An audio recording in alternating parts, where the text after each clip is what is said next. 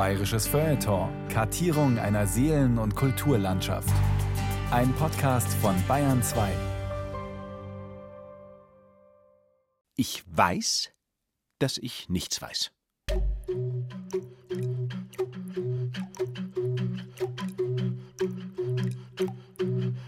Ist es nicht bedauerlich, um nicht zu sagen tragisch, dass ein so weiser und kluger Mensch wie Sokrates ausgerechnet mit diesem Satz seit Jahrtausenden für Furore sorgt und deshalb seit Jahrtausenden auf eben diesen Satz reduziert wird? Natürlich ist dieser Satz mutig und vor allem auch heute noch extrem richtig. Trotz Einstein, trotz des japanischen Supercomputers Fugaku und trotz des europäischen Teilchenbeschleunigers LHC wissen wir noch immer fast nichts. Weder was vor dem Urknall war, noch ob ein Operator T in einem unendlich dimensionalen Raum H einen nicht trivialen invarianten Unterraum W besitzt. noch wie Blauwale Sex machen. Über 99,9 Prozent der Menschheit wissen noch nicht einmal, dass auf dem Münchner Viktualienmarkt die älteste Nordseefiliale der Welt steht. Gegründet 1898. Mit anderen Worten, nicht nur die dunkle Materie und die dunkle Energie sorgen dafür, dass 95 Prozent des Kosmos im Dunkeln liegen. Doch zurück zu Sokrates. So richtig sein Satz auch war und ist, bleibt er doch tragisch. Tragisch, weil er erstens jedem Deppen, der, wir zitieren den englischen Lyriker W.H. Auden, Zu blöd ist, seinen Hintern von einem Erdloch zu unterscheiden. Die Möglichkeit gewährt, sich wie Sokrates zu fühlen, Und zweitens, jedem noch größeren Deppen erlaubt, sich als weiser und klüger als Sokrates zu gerieren, nur weil er durch irgendein Hörensagen erfuhr, dass Regentropfen nicht, wie gerne angenommen, tränenförmig sind, sondern kugelrund.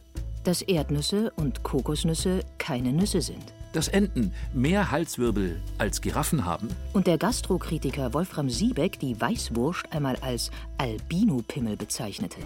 Und so kommt es, dass auch im Mittelpunkt dieser Sendung wieder einmal weder Sokrates noch dessen sogenannte Hebammenkunst stehen, sondern Das Gscheithaferl oder der bayerische Riesenzwerg.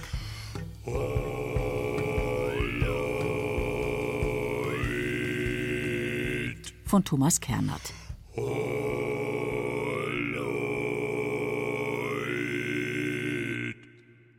Frage. Was ist ein Gscheithaferl? auch wenn jeder und jede mit an Sicherheit grenzender Wahrscheinlichkeit ein leibhaftiges Gscheithaferl in seiner näheren Umgebung kennt, sollten wir systematisch vorgehen und zunächst das Internet befragen. Das Internet deshalb, weil es erstens alles weiß und damit zweitens selbst ein Gscheithaferl ist oder zumindest eines der wichtigsten Attribute eben jenes besitzt, nämlich die Allwissenheit. Im Internet heißt es, Der Begriff Gscheithaferl kommt aus Bayern. Damit wird jemand bezeichnet, der zu jedem noch so verschwindend geringen Fakt stets etwas beizutragen hat und zumeist auch immer ein Quäntchen mehr und fundierteres dazu zu sagen hat. Gemeint ist ein Besserwisser oder Klugscheißer. Richtig ist auf jeden Fall die regionale Zuordnung. Interessant ist darüber hinaus die Gleichsetzung von Gscheithaferl mit Besserwisser und Klugscheißer. Das Kompositum Gscheithaferl suggeriert, dass wir es hier nicht mit einem festen Wissen, sondern bestenfalls mit einer instabilen, höchstwahrscheinlich flüssigen Gescheitheit zu tun haben, welche vorzugsweise in einem Haferl schwimmt. Haferl ist die Bezeichnung für eine Tasse, eine Schale, eine Schüssel, einen Topf. Ein Haferl ist auch ein Nachttopf, in Bayern gerne Nachthaferl genannt. Und was macht der Klugscheißer in sein Nachthaferl? Etwa genau das, was ein Gscheithaferl bei Tage von sich gibt?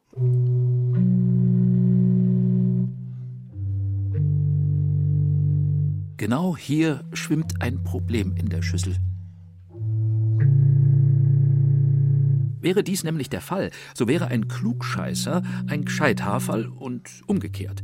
Wäre das der Fall, wäre freilich auch ein Preuße ein Bayer, weil der klassische Klugscheißer bekanntlich aus dem Norden stammt. Ein Gscheithaferl hingegen, wie bereits erwähnt, ausschließlich aus Bayern. Dies aber kann nicht sein, weshalb es Unterschiede geben muss. Unterschiede zwischen einem Klugscheißer und einem Gescheithaferl. Frage nur, welche? Arrangieren wir einen Test. Anwesend sind ein zuverlässig gecasteter Klugscheißer sowie ein ebensolches Gscheithaferl mittleren Alters. Der eine aus Berlin, das andere aus Bayern. Eine junge, attraktive Assistentin tritt hinzu und versucht ein wenig Smalltalk anzukurbeln. Wetter, Corona, Stress und so weiter. Dabei berichtet sie, dass sie zum Krafttanken mitunter gerne kleinere Wanderungen in die nähere Umgebung mache. So zum Beispiel neulich durch den Altowald im Dachauer Hinterland. Beide Klugscheißer und Gscheithaferl spitzen nun die Ohren und warten begierig auf ihren Einsatz. Obgleich sie seit längerem schon keine Kirchensteuer mehr zahle, so die Dame mit einem Augenzwinkern weiter, fasziniere sie die katholische Sagenwelt. Vom heiligen Alto heiße es, dass er zum Bau des Klosters Altomünster die zu rodenden Bäume mit seinem Messer markiert habe. Am nächsten Morgen fand er die Stelle angeblich gerodet vor, da die Bäume in der Nacht von selbst umgefallen und die Zweige von Vögeln davongetragen worden seien. Proband A bekommt an dieser Stelle fast schon keine Luft mehr vor übersprudelndem Sonderspezialbescheidwissen und nutzt eine kurze Atempause der Dame, um sich, mit Daumen und Zeigefinger das Kinn selbstgefällig massierend, in großem Stil einzubringen. Ob die Dame denn wisse, dass der gute alte Alto neuesten Forschungen zufolge höchstwahrscheinlich gar kein Ire gewesen sei, wie stets behauptet, sondern ein Bajuware, sofern es Bajuwaren überhaupt je gegeben habe. Und dass ein noch kurioseres Baumwunder vom heiligen Martin von Tours, der übrigens auch nicht aus dem französischen Tours, sondern aus dem heutigen Ungarn stammte, berichtet wird. Als dieser einmal eine bei den heidnischen Galliern als heilig geltende Föhre fällen lassen wollte, stimmten letztere dem frevlerischen Vorhaben nur unter der Bedingung zu, dass sich Martin in die Fallrichtung stellte. Sollte sein Gott ihn vor dem Erschlagenwerden retten, wollten sie an ihn glauben. Und siehe da, im letzten Moment sei der fallende Baum von einem Engel abgefangen und umgelenkt worden. Apropos, nicht nur der heilige Martin habe kulinarische Spuren hinterlassen, siehe Martini-Gans, sondern auch der heilige Alto. Das örtliche Alto-Brot, zu 70 Prozent aus Roggen und zu 30 Prozent aus Weizenmehl bestehen, sei eine Sensation. Ebenso wie das Alto Dunkel mit einem Alkoholgehalt von 5,1 und einem Stammwürzegehalt von 12,5 Prozent. Laut BAMS immer gut für einen zünftigen Crash.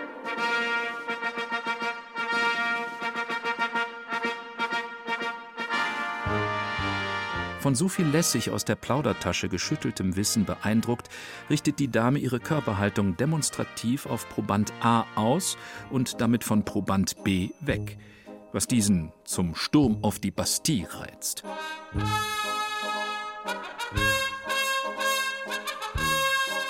Wunder, so hebt er mit gespielter Strenge an, seien bar jeder Vernunft und insofern nicht wunderbar, sondern wunderdumm.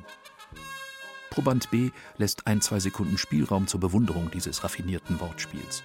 Wunderdumm, wie überhaupt jede Spielart von Religion. Alles nur Opium fürs Volk, auch wenn es quasi in Bioqualität mit 70% Roggen und 30% Weizen daherkäme. Dunkelstes Roggen-Mischbrot-Mittelalter. Er, Proband B, bevorzuge la clarité de la baguette. Weizen, Wasser, Salz, und Backhefe. Alles luftig, locker, leicht gefaltet und extrem frisch verzehrt. Überhaupt stünde er lieber mit Monsieur Arouet alias Voltaire zusammen vor der Boulangerie Brun im 13. Arrondissement von Paris, wo es die derzeit sensationellsten Baguette gäbe, als mit einem ausgezehrten bayerisch-irischen Bettelmönch im Wald, was nicht heißen solle, dass er etwas gegen Natur, Wanderung und Kurzurlaub habe. Ganz im Gegenteil. Seine Position erlaube ihm gar nichts anderes als Short Breaks. Aber dann bitte mit Stil, Sonne und Kultur. Sagen wir mit einem Sidetrip von Montepulciano nach Montalcino und einer Übernachtung in Pienza, wo man sehr gut speisen und noch besser trinken könne. Der sagenhafte örtliche Vino Nobile sorge mit seinen gut 14 Prozent für Wunder über Wunder. Die junge Dame lächelt, lässt sich aber nicht in die Karten schauen. Beenden wir an dieser Stelle unser Experiment. Wer von den beiden Probanden A und B ist der Klugscheißer? Wer das Gescheithaferl? Wenn Sie, sehr verehrte Hörerinnen und Hörer, es zuverlässig wissen sollten, schicken Sie Ihre Lösung an den Bayerischen Rundfunk, Rundfunkplatz 1. Unter den Teilnehmern wird ein Nachttopf verlost. Der Autor dieser Sendung tippt auf Proband A, Gescheithaferl, und Proband B, Klugscheißer. Er tut dies in dem gefühlten Wissen, dass der Berliner als Welt- und Hauptstädter mit weitläufigen Plätzen und großspurigen Straßen über eine angeborene Fernsehturmperspektive verfügt, die ihn so gut wie alles überblicken lässt. Auch wenn er noch nie in Paris oder Montepulciano war, ist er natürlich als Berliner dort zu Hause. Der Berliner ist ein von oben nach unten blickender, einer, der im Big City Hauptstadtmaßstab auf die Dinge herabblickt und sich deshalb von den regionalen Mythen aus den übrigen 15 Bundesländern nicht groß beeindrucken lässt. Kesse Schnauze und Berliner Luft genügen ihm. Mit diesen göttlichen Gaben gesegnet, scheißt er von oben nach unten klug, blickt er von oben nach unten durch, meiert er von oben nach unten schlau, schlägt er von oben nach unten Schaum und hat am Ende von vorne bis hinten einhundertprozentig recht. Ganz anders das bayerische Gscheithaferl. Seine Bodenständigkeit definiert seine Perspektive. Er blickt nicht von oben nach unten, sondern von unten nach oben. Dabei sammelt er alles auf, was Menschen, Bücher, Zeitungen, Schlagzeilen, Lautsprecher, Plakate, Informationsmaterialien und Pfarrer fallen lassen. Wichtiges, Unwichtiges, Gescheites, Dummes, Argumente, Mutmaßungen, Meinungen, Ansichten, Gerüchte, Lügen und Heiligenlegenden. Für keine Bückware ist er sich zu schade, nichts bleibt liegen, jeder Informationsschrott findet in seinem Großraumarchiv Platz. Aus der Zwergenperspektive erwächst er derart zum Riesen. Dass das Gscheithaferl über ein phänomenales Gedächtnis verfügt, versteht sich von selbst. Dieses glänzt nicht nur mit einem enormen Fassungsvermögen, es reagiert auch blitzschnell auf Stichwörter jeglicher Art. Wird eines genannt, aktiviert sich sogleich sein Mitteilungsdrang. Fallen zwei oder drei, verwandelt sich sein Gedächtnis in einen zum Platzen gefüllten Luftballon. Ein kleiner Pieks und die ganze heiße Luft explodiert.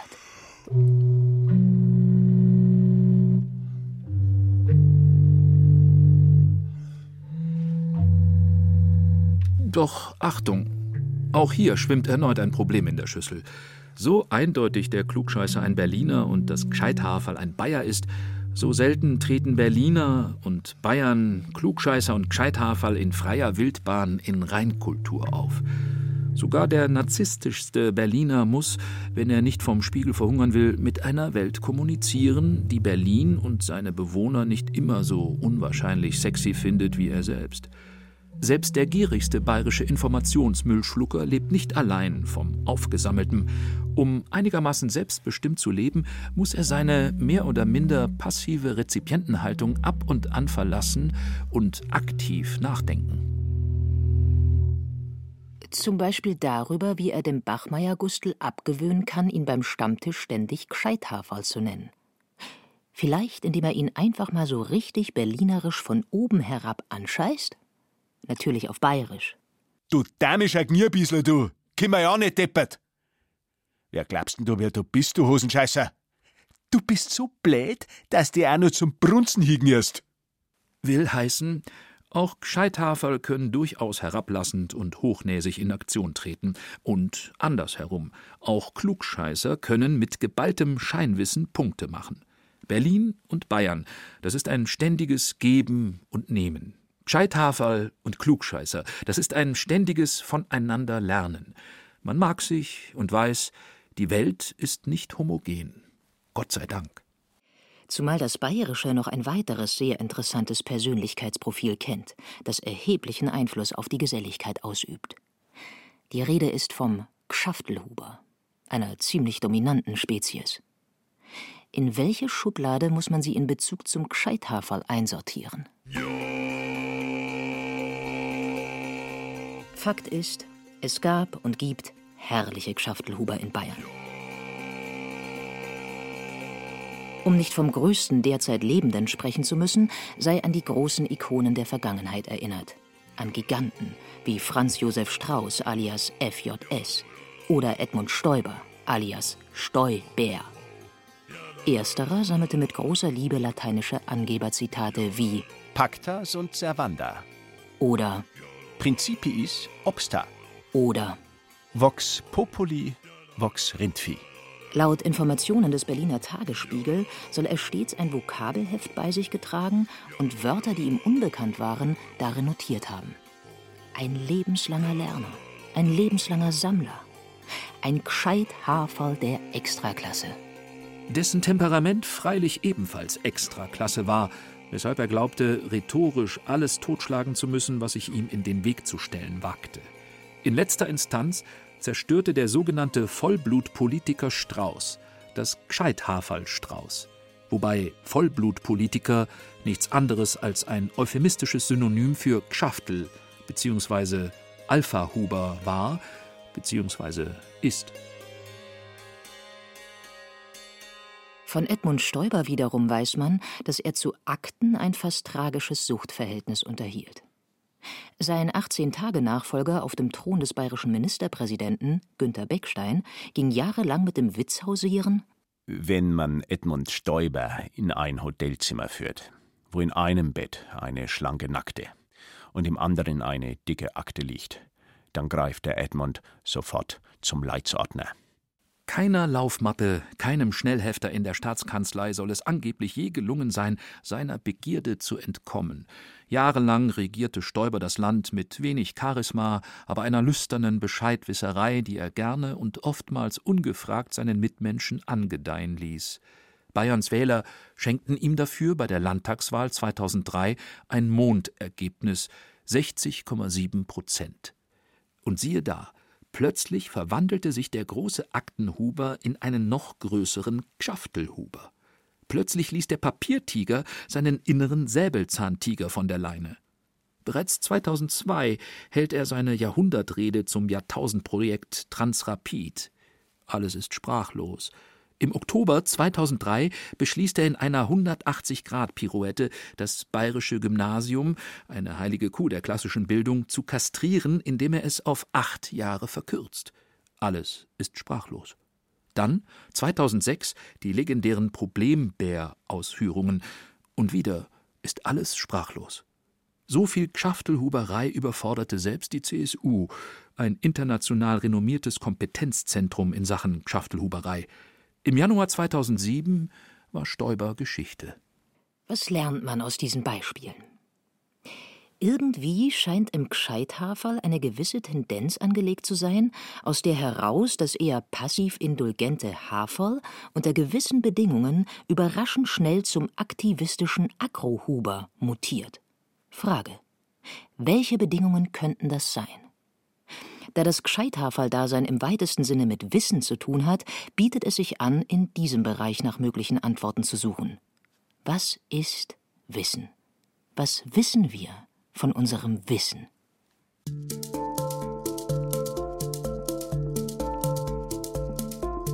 Das Wichtigste, was es derzeit über Wissen zu sagen gibt, ist sicherlich die Tatsache, dass es immer mehr wird. Während Bienen sterben, Gletscher sterben, Dorfwirtschaften sterben, Raucher sterben, wächst das Wissen.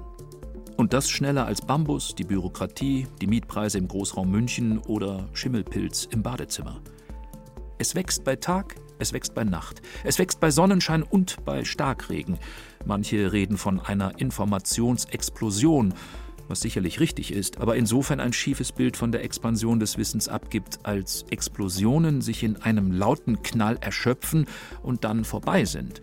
Das Wissen aber wächst weiter und das immer noch schneller und schneller. Sprich, wer als Experte einschläft, kann als Depp aufwachen. Hinzu kommen zwei weitere gravierende Dinge. Zuerst die gute Nachricht. Wissen wird immer freier, immer zugänglicher, immer leichter abrufbar. Das Internet verteilt Wissen wie Bananen. Jeder darf zugreifen, jeder darf reinbeißen. Für Gscheithaferl optimale Bedingungen.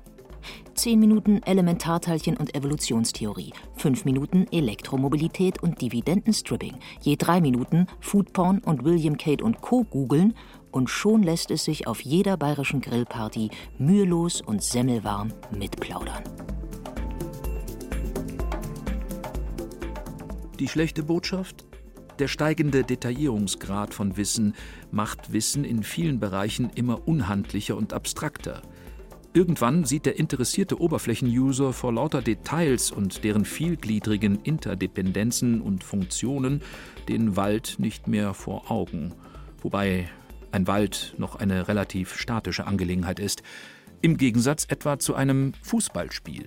Ein Fußballspiel war früher ein ziemlich einfaches Gerangel, bei dem selbst der Dorfdepp munter mitmachen und mitreden konnte. Heute ist ein Fußballspiel ein nichtlineares, dynamisches System, bei dem es zu bedenken gilt, in nichtlinearen Beziehungen führt jede Anpassung einer Variablen zu radikalen Änderungen der Reaktionen oder des Verhaltens.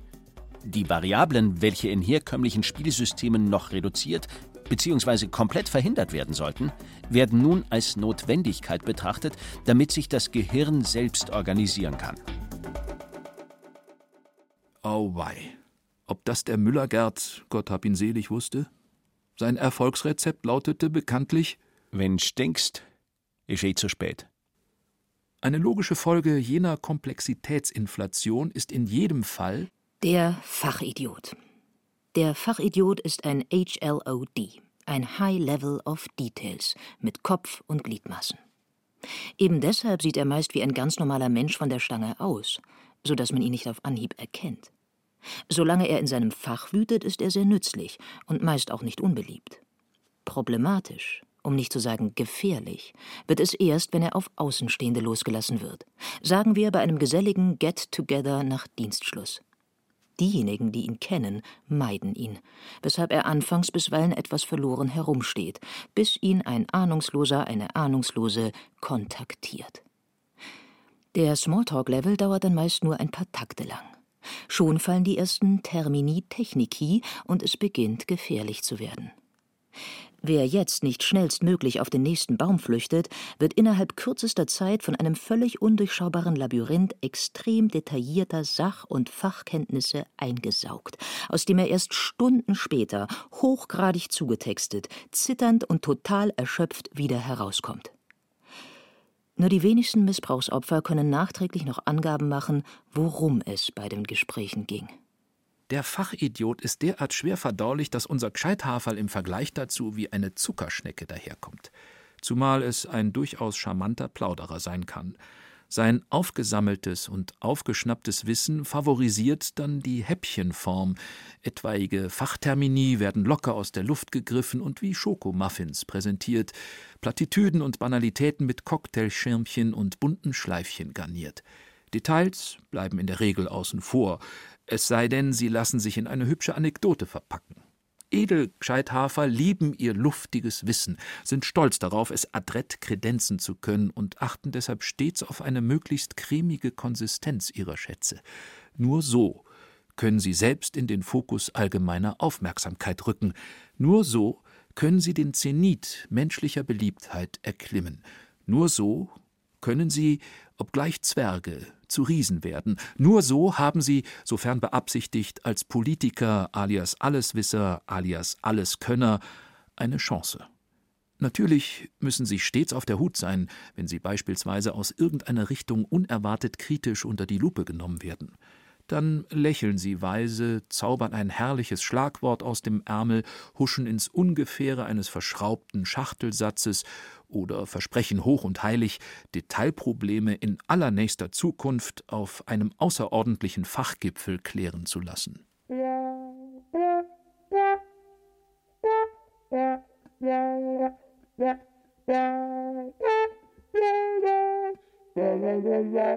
In der Liste kognitiver Verzerrungen gibt es neben Preziosen wie dem Backfire-Effekt der Neigung, Fakten, die der eigenen Überzeugung widersprechen, als Bestätigung der eigenen Überzeugungen zu betrachten. Oder dem IKEA-Effekt, der Neigung, selbstentworfene, selbstgebastelte, selbst zusammengeschraubte, selbst zusammengereimte Dinge für wertvoller als Massenprodukte zu halten. Oder der Verzerrungsblindheit, auch Bayers Blindspot genannt, der Überzeugung, sich selbst für weitgehend unbeeinflussbar zu halten. Den berühmt-berüchtigten Dunning-Kruger-Effekt. Einer seiner Kernaussagen lautet: Wenn man inkompetent ist, kann man nicht wissen, dass man inkompetent ist. Woraus tragischerweise gerne folgt: The less we know, the more we know it. Frei übersetzt: Je weniger wir wissen, desto genauer wissen wir Bescheid. Oder noch freier: Je weniger wir wissen, desto lieber gescheithafeln wir.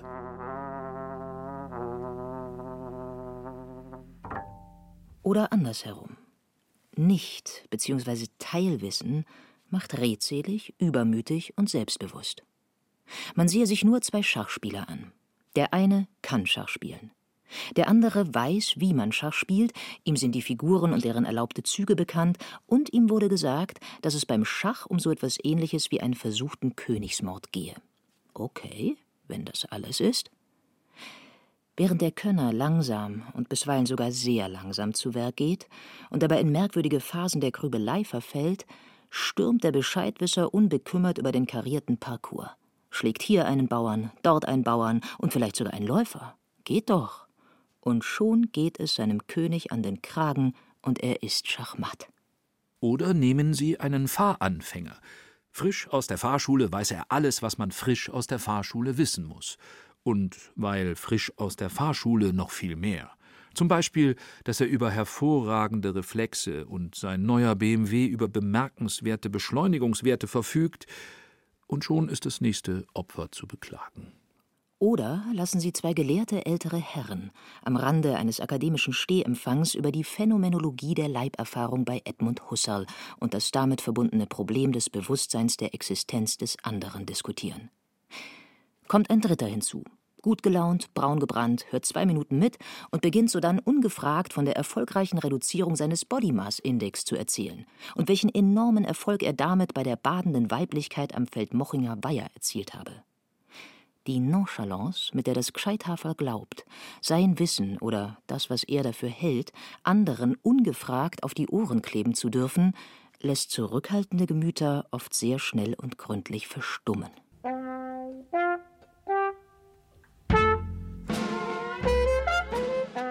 Interessant auch, was David Dunning im Zusammenhang mit dem sogenannten Reach-Around-Knowledge, dem Rundumwissen, berichtete.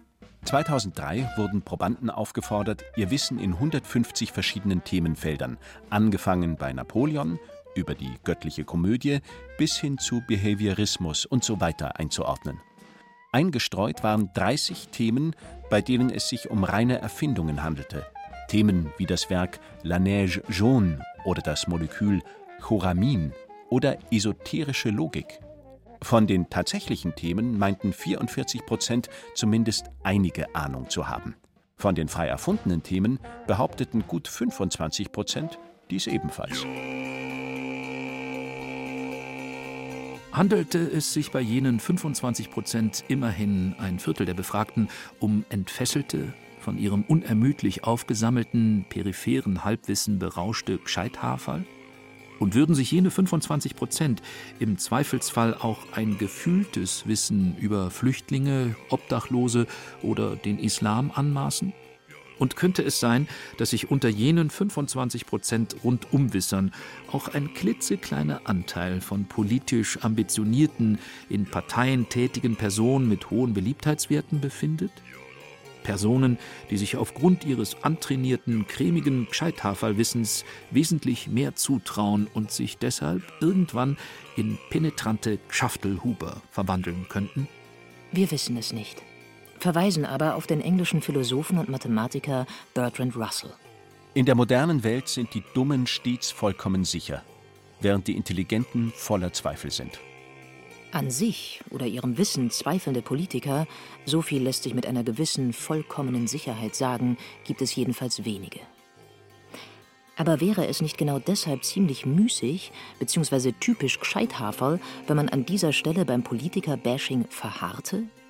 Wäre es nicht viel sokratischer, das Gscheithaferl nicht immer nur bei den anderen zu suchen, den sich im Scheinwerferlicht suhlenden Vorsitzenden und in Mikrofone vomierenden Entscheidungsträgern, den professionellen Vorturnern und amtlich bestellten Rechthabern, sondern bei sich selbst, in sich selbst? Hat nicht jeder Mensch zumindest rudimentäre Ansätze zum Gscheithaferltum? Sind wir nicht alle, wenn auch keine Klugscheißer oder Gschaftelhuber, so doch Zwerge, die gerne etwas größer wären?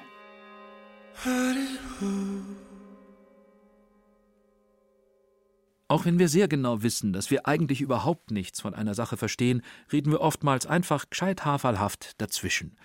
Da doziert wieder einmal irgendein schick frisierter Leinenanzugträger über die dringende Notwendigkeit des CO2-Abbaus und rät jedem Anwesenden, sein persönliches Verhalten massiv zu ändern und unbedingt klimaneutral zu werden, und wir werden immer griesgrämiger und grantiger. Was weiß der von unserem persönlichen ökologischen Fußabdruck? Und was wissen wir über seine kleinen Angewohnheiten und großen Selbstverständlichkeiten, wenn er gerade nicht die Menschheit rettet? Auto, Hobby, Urlaub? Nichts. Oder nicht viel. Aber das eine wissen wir ziemlich genau. Dieser Kaschball da gibt sich so sauber wie seine veganen weißen Sneakers, weshalb unser inneres Gscheithaferl immer zappeliger wird. Und schon hören wir uns nicht minder selbstgefällig ausführen, dass es Lebewesen wie zum Beispiel Menschen nicht möglich sei, wirklich CO2-neutral zu leben, weil sie dann ihre Atmung und ihre Verdauung einstellen müssten, was selbst mit dem ausschließlichen Verzehr von veganen Zigeunerschnitzeln aus Soja, Seitan, Gluten und Mineralölrückständen sowie dem Tragen von Fairtrade Streetwear aus Bio-Baumwolle und Hanffasern nicht gelinge. Darauf könne man auch ohne CO2-Zertifikat einen gewaltigen Furz lassen. Und überhaupt sei es längst an der Zeit, sich Gedanken über eine artgerechte Haltung von Tofu-Würstchen zu machen, oder meine er etwa, die kämen aus der Steckdose? Noch schlimmer ist es bei Sachen, von denen wir glauben, sehr wohl etwas zu verstehen. Zum Beispiel von der Schule. Wir alle sind lange genug in die Schule gegangen, um begriffen zu haben, dass all diejenigen, die Schule toll finden, später Lehrer werden, während alle anderen erwachsen werden, sprich die Nabelschnur vorgekauten Wissens kappen. Leider jedoch herrscht in Deutschland und damit auch in Bayern ein unentrinnbarer Schulzwang, was bedeutet, dass wir irgendwann die Früchte unserer Lenden, sprich unsere Kinder, in die geistige Obhut alt gewordener Kinder, sprich jener noch immer an der Nabelschnur des Lehrplans hängenden Lehrer und Lehrerinnen geben müssen. Der Konflikt ist ein Konflikt gleichzeitiger Ungleichzeitigkeit. Und wird durch das, was alljährlich in allen Schulen Deutschlands durch alle Klassen hindurch stattfindet, noch geschürt. Gemeint ist der Elternabend, wie selbstverständlich finden Elternabende stets in den Klassenräumen der Kinder statt, was die Eltern dazu zwingt, selbst wieder Kinder zu werden. In vielen Schulen müssen sie sogar auf den viel zu kleinen Stühlen ihrer Kinder Platz nehmen. Eine Sitzposition, die die Erwachsenen, sprich Eltern, in die Position von Riesenzwergen zwingt und die alt gewordenen Kinder in die Rolle von Erwachsenen befördert – diese widernatürliche Umkehrung ist, wenn auch oftmals kaum richtig wahrgenommen, nur schwer verdaulich. Und schon mutieren alle Anwesenden zu Gscheithaferln. Während die Klassenlehrerin die Listen mit den zu beschaffenden Unterrichtsmaterialien austeilt, beklagt sich sogleich eine Mutter in einer bunten Kimono-Strickjacke aus Biowolle über das ungesunde Bulimie-Lernen an bayerischen Schulen und plädiert für mehr Unterricht im Freien. Ein bereits leicht angegrauter Zopfträger mit drei Tagebart gibt mehrere Minuten lang seiner Verwunderung Ausdruck, dass es heuer keinen Solidaritätsbazar geben soll. Ein Mitvierziger in scharfkantig gebügeltem Businessanzug referiert, wie beim letzten Elternabend erneut, über den global tobenden Wissenskrieg und die Notwendigkeit straff durchstrukturierten Lernens was eine ältere Sozialpädagogin mit dem Einwand kontert, dass es unverantwortlich sei, dass die Kinder den ganzen Tag lang ihre Straßenschuhe anbehalten müssten was zwei weitere Erziehungsberechtigte zu dem Vorschlag animiert, im ganzen Schulhaus das Barfußgehen einzuführen. Finnische Studien hätten nämlich nachgewiesen, dass Barfüßler eine höhere Aufmerksamkeitsspanne erreichten als konventionell Besohlte. Der Rest schweigt das Schweigen derer, die es bitter bereuen, gekommen zu sein. Manche tuscheln, manche schämen sich fremd, manche bohren in der Nase oder schielen unter den Zwergentisch auf ihr Handy. Fast alle wissen einmal mehr, dass Schule nach wie vor in erster Linie ein notwendiges Übel ist. Auch wenn im Fernsehen permanent erzählt wird, wie dankbar afghanische Kinder seien, in die Schule gehen zu dürfen.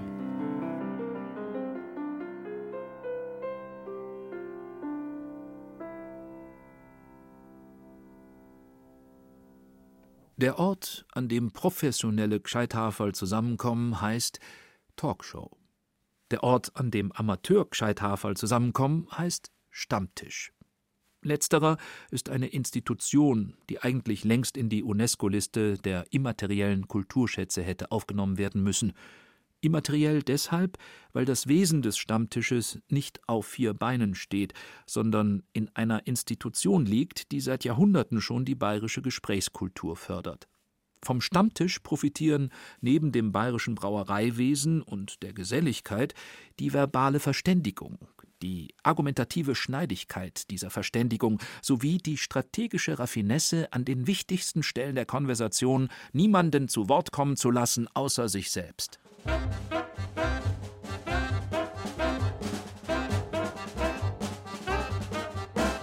Natürlich gibt es regionale Unterschiede. Der Franke redet oft schneller als er denkt und wechselt deshalb im Laufe zweier Bier seine Meinung gerne und häufig. Er gibt den stumpfen Regionalisten ebenso überzeugend ab wie den Weltraumpionier. Ihm sind geschlossene Grenzen ebenso lieb wie offene Handelsbeziehungen. Zwischen unveräußerlichen Bürgerrechten und restriktiven Ausgangssperren pendelt er, wie der erste FC Nürnberg zwischen Aufstieg und Abstieg. Fränkische Stammtische ähneln Ping-Pong-Spielen mit vielen Teilnehmern und noch mehr Bällen.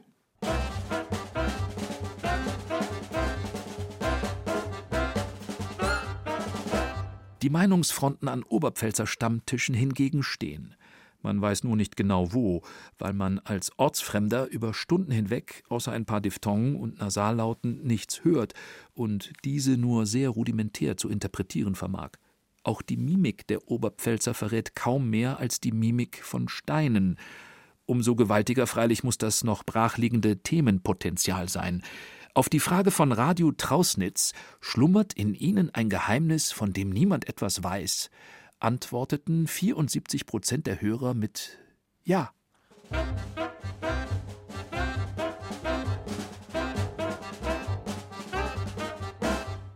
Wo Bayern Schwäbisch schwätzt, wird schon lange nicht mehr das eigene Licht unter den Scheffel gestellt. Im Gegenteil. Der einstmals wortkarge Underdog ist heute ein emsiger Vielschwätzer der die Ersparnisse seiner Oma, der sagenumwobenen schwäbischen Hausfrau, in lukrative Projekte steckt und in der Welt herumdüst. Das neunmal kluge, knödelartige Kompaktwissen des Altbayern unterläuft der Schwabe mit seinem wuseligen und spätzleartigen Detailwissen. So kleinteilig es ist, so sicher bringt es Sand ins Getriebe. Nicht jeder Schwabe wird deshalb in München mit offenen Armen empfangen.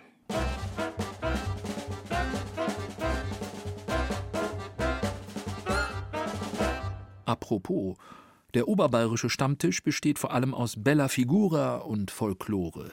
Die teilnehmenden Gscheithaferl tragen Tracht, essen Weißwürste, trinken aus personalisierten Maßkrügen mit Zinndeckel und bestehen, zumindest im Großraum München, gerne aus Akademikern mit einem angelesenen Hang zur Heimat. Ersatzweise trifft man sich aber gerne auch beim Edelitaliener oder Premium-Thai.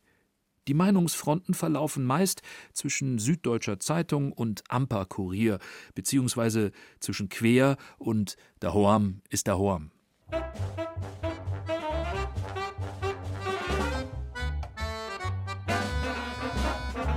Obacht! Das niederbayerische Stammtisch-Gscheithaferl ist gefährlich. Es ist stur, bodenständig und extrem unberechenbar. Aus Niederbayern stammen der Katastrophenprophet Matthias Land alias Mühlhersel, der Protomaterialist und Religionskritiker Ludwig Feuerbach, der angebliche Gotteslästerer und Nestbeschmutzer Sigi Zimmerschied sowie der Verfassungsrichter und spätere Bundespräsident Roman Herzog. Man stelle sich dieses Quartett um einen Tisch versammelt nach dem vierten Bier vor.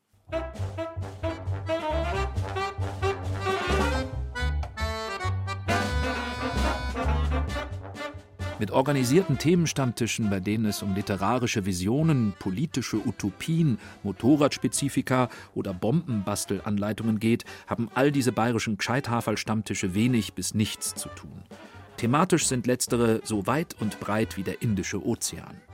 Auch sind sie keine Rhetorikschulen, keine akademischen Gesellschaften, keine privaten Forschungsinstitute, keine Elitetreffs, sondern allein der männlichen Spekulationslust vorbehaltene Freiräume, die substanziell davon leben, dass jeder ihrer Teilnehmer der aus der Luft gegriffenen Überzeugung anhängt, mehr zu wissen als alle anderen.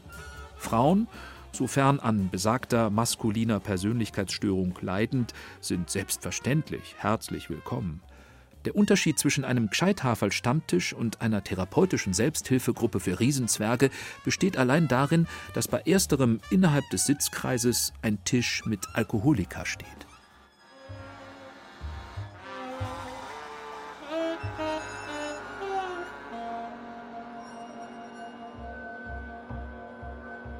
Apropos Mehrwisser. Ist ein Mehrwisser ein Besserwisser? Wir behaupteten eingangs, dass zwischen einem Gscheithaferl und einem Klugscheißer zumindest ein perspektivischer Unterschied bestehe. Der Klugscheißer klugscheißt von oben nach unten, das Gscheithaferl von unten nach oben. Wie aber darf man sich das Verhältnis zwischen einem vermeintlich mehrwissenden Gscheithaferl und einem Besserwisser vorstellen? Sind die beiden nicht ziemlich deckungsgleich? Ist das stets mehrwissende Gscheithaferl am Ende nichts anderes als ein stinknormaler Besserwisser, wie er in hoher Stückzahl überall auf der Welt sein Unwesen treibt? Auch hier kommt es auf eine sorgfältige Differenzierung an. Mehr Wissen ist zweifellos besser als weniger Wissen, weshalb jeder Mehrwisser theoretisch ein Besserwisser ist. Der Begriff des Besserwissers nimmt jedoch in der Face-to-Face-Interaktion meist eine ganz andere Bedeutung an. Wenn der eine Besserwisser den anderen Besserwisser als Besserwisser beschimpft, will er damit andeuten, dass der so Bezeichnete nicht mehr weiß als er, sondern ganz im Gegenteil, weniger und dass er trotz dieses weniger frecherweise darauf besteht, in der Sache, um die es gerade geht, die Unfallstatistik von E-Bikes, die Verordnungspolitik während der Corona-Krise, die Innenverteidigung des FC Bayern besser Bescheid zu wissen. Ein Besserwisser ist also eigentlich ein weniger Wisser. Besserwisser aktivieren darüber hinaus meist ganz andere Reaktionen als Gscheithaferl. Der Besserwisser, der pauschal behauptet, dass der FC Bayern heuer nicht Meister wird, ist auf Krawall aus. Er will konfrontieren und erntet deshalb im prompt folgenden Tumult den Vorwurf der Besserwisserei.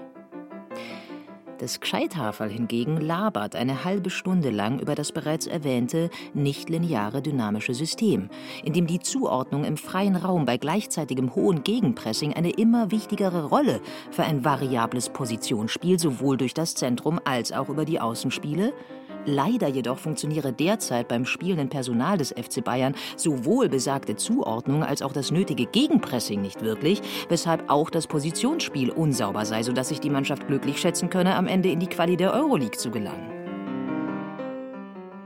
Mit anderen Worten, das Gscheithaferl konfrontiert nicht. Es nervt.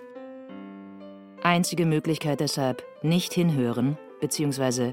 abschalten. Alternative Möglichkeit, auf die Toilette verschwinden und sich anschließend französisch verabschieden. Finale Möglichkeit, das Gscheithaferl fesseln, knebeln und wie Trubadix den ewig nervenden gallischen Barden bei Asterix im Schatten eines Baumes ruhig stellen, während man im Glast eines riesigen Lagerfeuers fröhlich weiterfeiert. Nachteil von Alternative 3: Gscheithaferl können extrem nachtragend sein. Wer ihren Gesang gewaltsam unterbindet, muss mit harten Reaktionen rechnen. Wie das Gscheithaferl von sich selbst geblendet schnell in den Schaftelhuber-Modus abdriftet, so kann es sich von anderen ausgegrenzt auch schnell in eine beleidigte Leberwurst verwandeln. Na und, möchte man meinen? Beleidigte Leberwürste verschränken im Normalfall die Arme, legen die Stirn in Falten und strafen ihre Umwelt mit vorwurfsvollem Schweigen. Ein schweigendes Gscheithaferl ist ein gutes Gscheithaferl.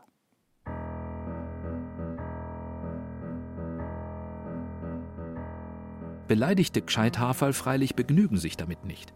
Beleidigte Gscheithaferl reagieren, weil von der Persönlichkeitsstruktur her meist extrovertiert veranlagt, gereizt. Mehr noch, empört. Ein sich missachtet fühlendes, empörtes Gscheithaferl neigt dazu, cholerisch aus allen Rohren zu feuern. Es fühlt sich dazu moralisch nicht nur berechtigt, sondern geradezu verpflichtet. Es feuert nicht nur für sich, sondern für die Wahrheit, die Menschheit, die abendländische Kultur, für Gott wobei es alles, was es in mühevoller Kleinstarbeit in den hintersten Ecken und Winkeln der kommerziellen Informationserzeugung aufgeschnappt hat, gnadenlos als Munition einsetzt, darunter auch verbotene chemische Kampfstoffe wie Verschwörungstheorien und Statistiken. Es ist kein Zufall, dass sich viele Wutbürger aus dem allgegenwärtigen Reservoir der Gscheithafer rekrutieren. Der Versuch, dieses Bombardement unter Berufung auf die Vernunft bzw. den gesunden Menschenverstand zu kontern, ist realitätsfern und deshalb lächerlich. Vernünftige haben gegen Empörte keine Chance. Im Gegenteil. Am Ende ernten sie, weil sich auf etwas so abstrakt Verwegenes wie die Vernunft berufend, von den entfesselten Gscheithaferln den entfesselten Vorwurf: Du Gscheithaferl! Spätestens an dieser Stelle sind wir an einer Stelle angelangt, wo der Begriff des Gscheithafers beginnt, sich auf der Stelle zu drehen, mit sich selbst zu multiplizieren und ins Unendliche aufzufächern, so als sei er zwischen zwei sein Spiegelbild hin und her werfenden Spiegeln gefangen. Ein Gscheithafal ist im Bayerischen nicht nur das, was wir bislang als Gscheithafal eruierten, der Sammler von Informationen im Bückwarenbereich. Der lateinische Angeberzitate repetierende Häuptling, der aktenfressende Säbelzahntiger, der Agrohuber, die Zuckerschnecke, der Rundumwisser, der Fahranfänger, die eine etwas zu bunte Kimono-Strickjacke aus Biowolle tragende Mutter, das Weichei, der Franke, der Oberpfälzer, der Schwabe, der Oberbayer, der Niederbayer, der Spekulant, der Meerwisser, der verhinderte Besserwisser, die beleidigte Leberwurst, der Wutbürger. Ein Gscheithaferl ist im Bayerischen immer auch das glatte Gegenteil von alledem. Nämlich zum Beispiel ein vernunftbegabter Mensch mit oder ohne Bildungszertifikat. Gscheithaferl brauchen wir nicht, lautet die Parole der Riesenzwerge auf der Bierbank. Bayerns endemischer Anti-Intellektualismus gehört sicherlich zu den unappetitlichsten Seiten des Landes. Warum, so fragt man sich auf dem Gipfel der Benediktenwand landeinwärts über eine allerliebst geformte, ja man möchte fast sagen vernunftbegabt gestaltete Hügellandschaft kilometerweit blickend, warum glaubt das bayerische Selbstbewusstsein, die bayerische Mentalität, die bayerische Folklore instinktiv bis heute der Vernunft, dem Verstand, der Bildung einen geringeren Stellenwert zubilligen zu müssen als einem Maßkrug, einer Weißwurst oder einer Mistgabel. Warum fehlt in der bayerischen Seele ein tiefer, instinktiver Respekt für intellektuelles Leben, intellektuelle Leistungen, intellektuelle Ansprüche? Italiener, Franzosen, Spanier, Griechen glauben an die Macht des Geistes. Bayern eher nicht. Zumindest dann nicht, wenn sie ein Dirndl oder eine Lederhose anhaben. Dann sind sie Bayern und keine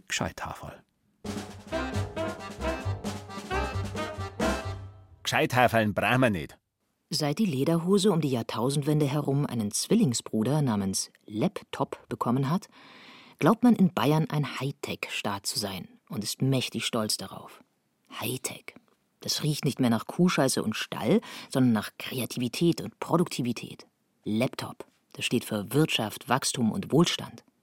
Mit Laptops verarbeitet man Daten, erobert Märkte, verfolgt Aktienkurse, erzeugt Mindmaps, Algorithmen und künstliche Intelligenz.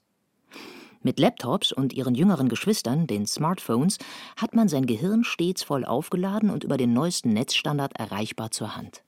Mit Laptops kann man sich deshalb Vernunft, Geist und Bildung sparen. Sprich, mit gutem Gewissen wieder die Lederhose anziehen, den Maßkrug heben und gemeinsam ausrufen: Eins, zwei, drei. Gescheithaferl brauchen wir nicht. Aber was machen wir dann mit all den Gescheithaferln?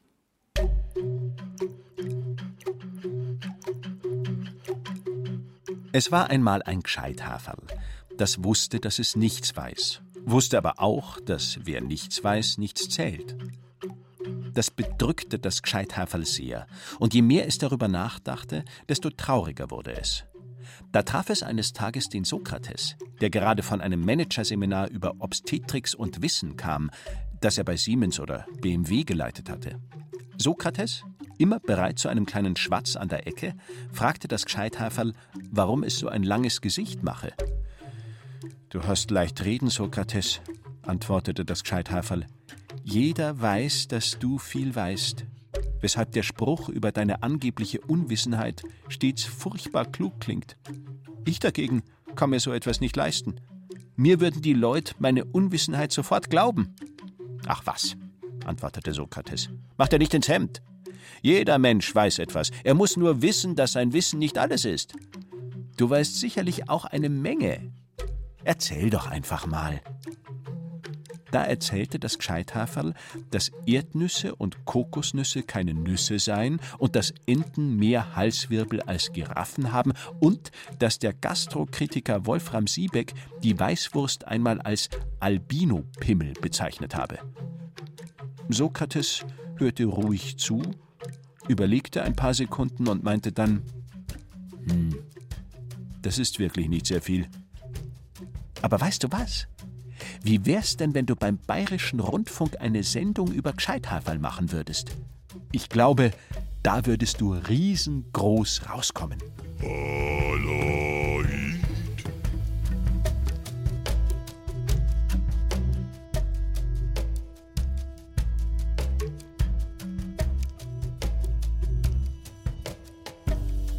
Das Gescheithaferl oder der bayerische Riesenzwerg. Sie hörten eine Sendung von Thomas Kernert.